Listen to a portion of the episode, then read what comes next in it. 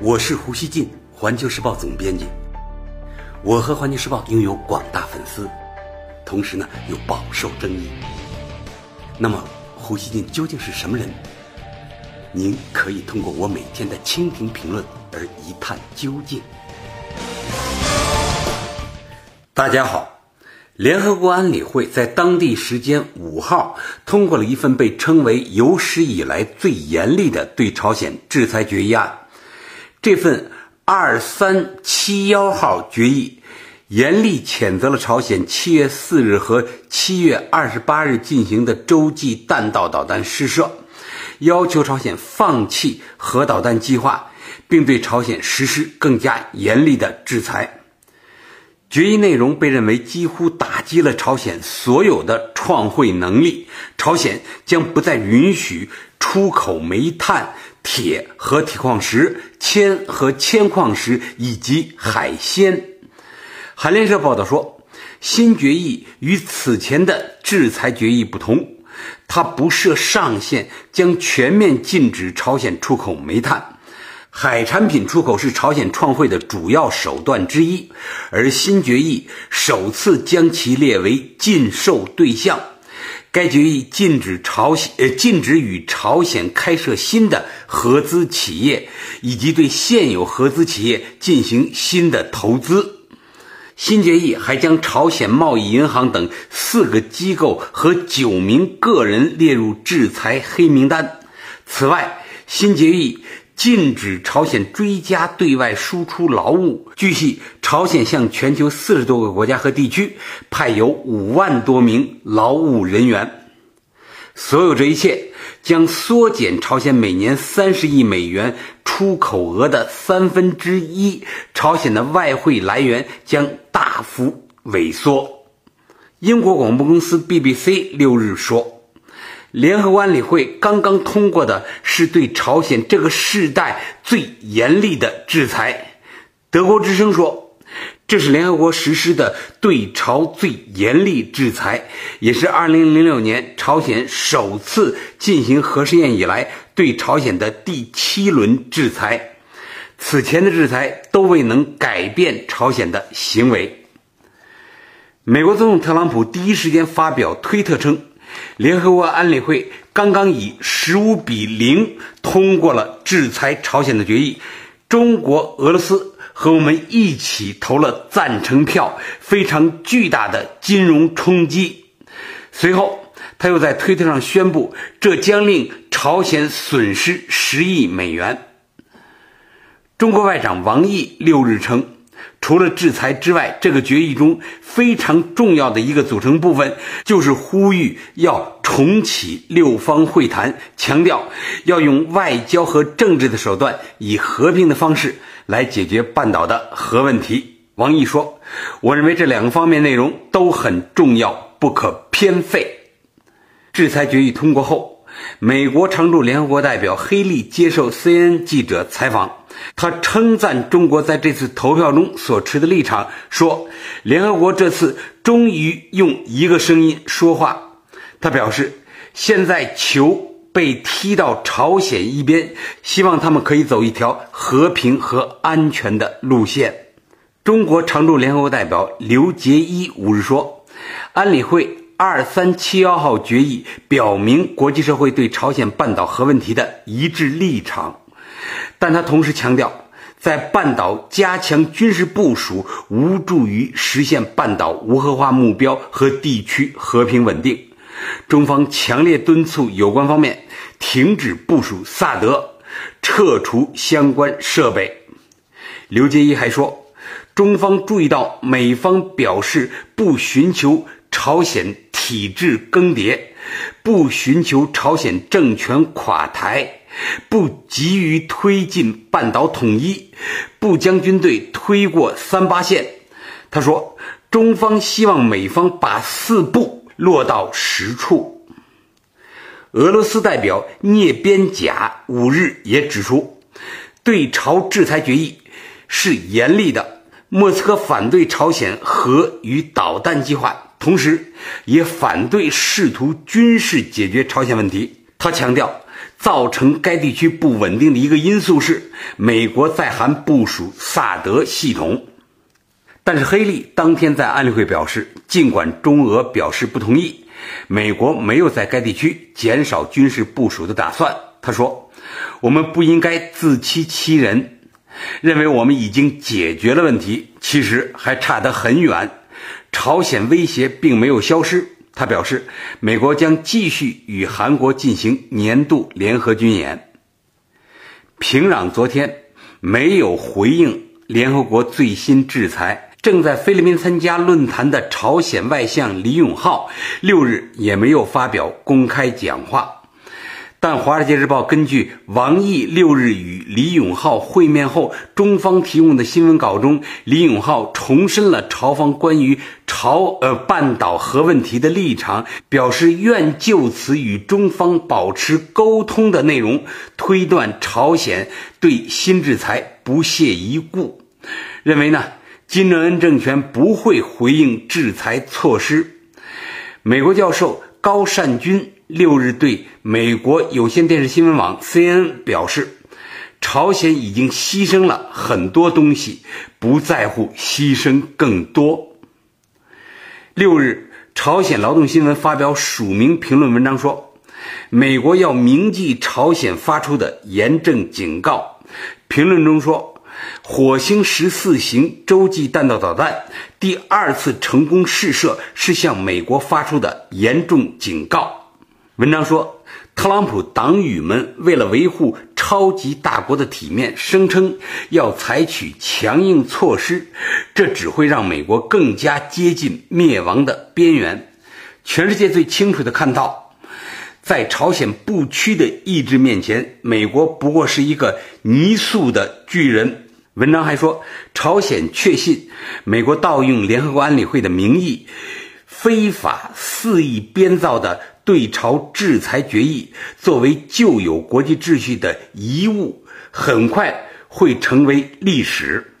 美国除了将已经失败的对朝敌对政策完全废除、丢进历史的垃圾桶之外，唯一的下场就是自取灭亡。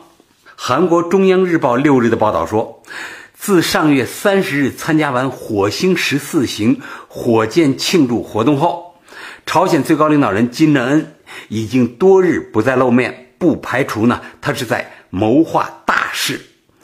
有分析认为，朝鲜近期有可能再次进行火箭试射。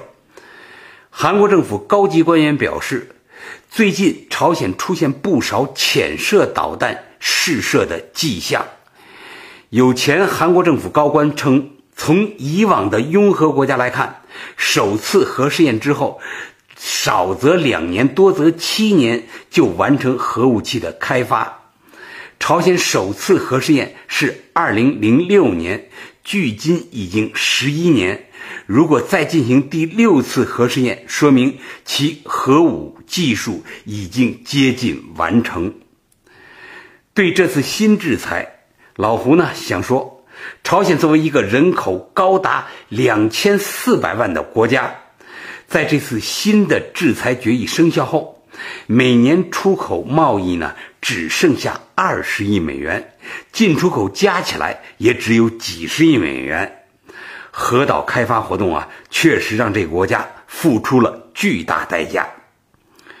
如果呢，仍有一些美国人认为，朝鲜核岛活动得以持续，主要原因是外部施压还不够的话，我想说啊，那部分美国人的思维方式一定是出了大毛病，或者呢，至少是他们不健全，有些古怪。我是指他们的思维方式。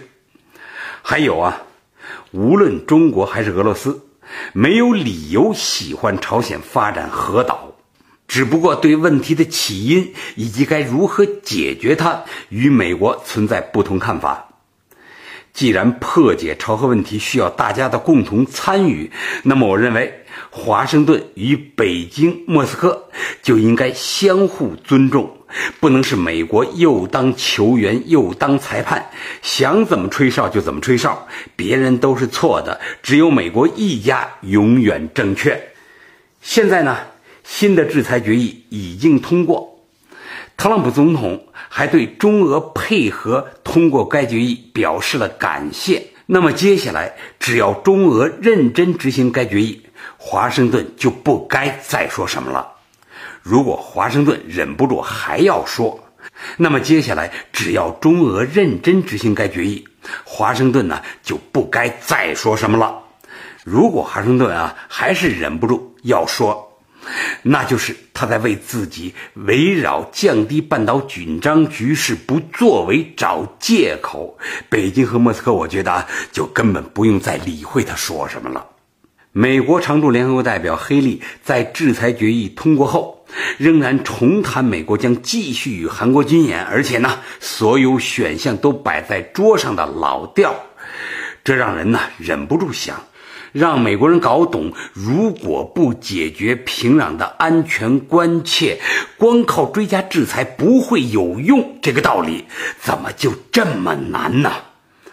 围绕朝核问题，华盛顿的极端和平壤的激进啊，可以这么说，至少啊有那么一点儿像一个硬币的两面。朝鲜拥核，并且搞洲际弹道导弹。严重违反安理会决议，无疑是错误的。所以呢，中俄一起投赞成票，对朝鲜追加制裁。然而，如果美方只有对朝鲜发展核岛的道义蔑视，不去关切他的那些动因，并且为消除这些动因呢做出努力，那么今后的情况很可能是啊，制裁追加了。但朝鲜的核导活动还将继续，朝鲜离拥有能打击美国本土的洲际弹道导弹的确将越来越近，这恐怕对美国也一点没有好处。如果华盛顿呢，他把政治正确放在首位，只关心怎么做最适合做宣传，并没有想解决朝核问题，那是另一回事了啊。西方舆论。面对非西方世界，时常呢有一种情不自禁的道德傲慢。我觉得呢，需要提醒啊，他们要克制这种傲慢。朝核问题呢，肯定不是美韩什么都对，只有朝鲜一方有错那么简单。重要的是，不要被这种错误的一厢情愿的思维方式耽误了大事。老胡呢，走过世界很多国家，跟各种各样的人都打了交道。我有这么一个总的印象：这个世界啊，如果你从外面听说这个国家特别特别封闭、特别特别不像话，当你走进了这个国家以后，你会发现这个国家的问题呢，并不像外界所想的那么绝对。如果呢，你听说这个国家特别富有，什么什么都好，你到那个国家呢，你反而呢容易看到一些毛病。也就是说，这个世界上的国家哪一个都不像外界所说的那么那么绝对，那样的脸谱化。它其实呢可能会有一些外界所不熟悉的东西，只不过呢外界对他们完全给脸谱化了。我想说啊。韩国呢，事实上一直啊没有对解决朝核问题发挥建设性的作用，他引入萨德的鲁莽和愚蠢，尤其呢是非建设性的表现，或者说呢是这种表现的一个缩影。韩国呀可以不顾中国的感受，把萨德部署进半岛。可想而知啊，他在协助美国在半岛秀肌肉时呢，从来就没有关心过朝鲜的感受。首尔呢，还经常觉得自己很无辜，他对局势的认识就是这么肤浅滑稽。最后，我想说，对错综复杂的朝核问题，不应该奢望以变戏法般的简单方法解决它，也不应追求自己啊赚的。钵满盆盈，对立者单方面输得干干净净。我指华盛顿和韩国。华盛顿啊，他应当认真考虑中国提出的双暂停和双轨并举倡议。这个倡议呢，现在俄罗斯也很支持。我想说，美国的目标应当是多方的和平与共存，而不是他自己单方面的地缘政治胜利。感谢收听今天的《火焰不烂语》，咱们下期见。